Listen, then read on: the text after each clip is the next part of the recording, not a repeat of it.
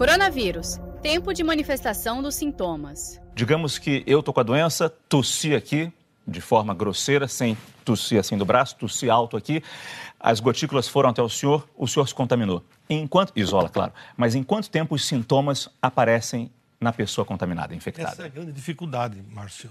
Às vezes não aparece. Eu vou ter a doença e não vou sentir nada. Isso é muito pior. E pode eu posso até transmitir. transmitir. Mas geralmente de 5 a 9 dias você pode começar a sentir os sintomas. E aí se complica, porque pode ser uma simples tosse, pode ser uma febre, uma falta de ar, um cometimento de diarreia, eh, vômitos. Então os sintomas são variados e as pessoas às vezes nem percebem que tiveram ou que estão tendo. Por isso que a regra agora para o Ministério da Saúde é que a pessoa com esses sintomas, que não sabe se é gripe ou Covid-19, já começa a se tratar como Covid-19. Ou seja, o primeiro passo é isolamento. O senhor concorda com o isolamento?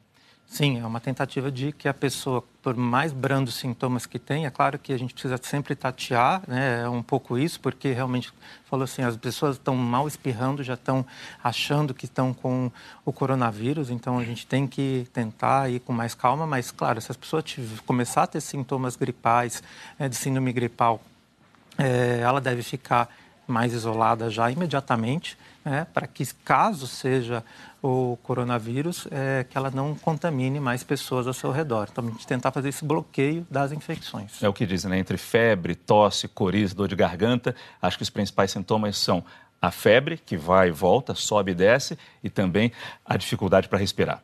Isso. Quando chega nessa dificuldade para respirar junto com febre com tosse, você está indo para um caminho já até mais grave.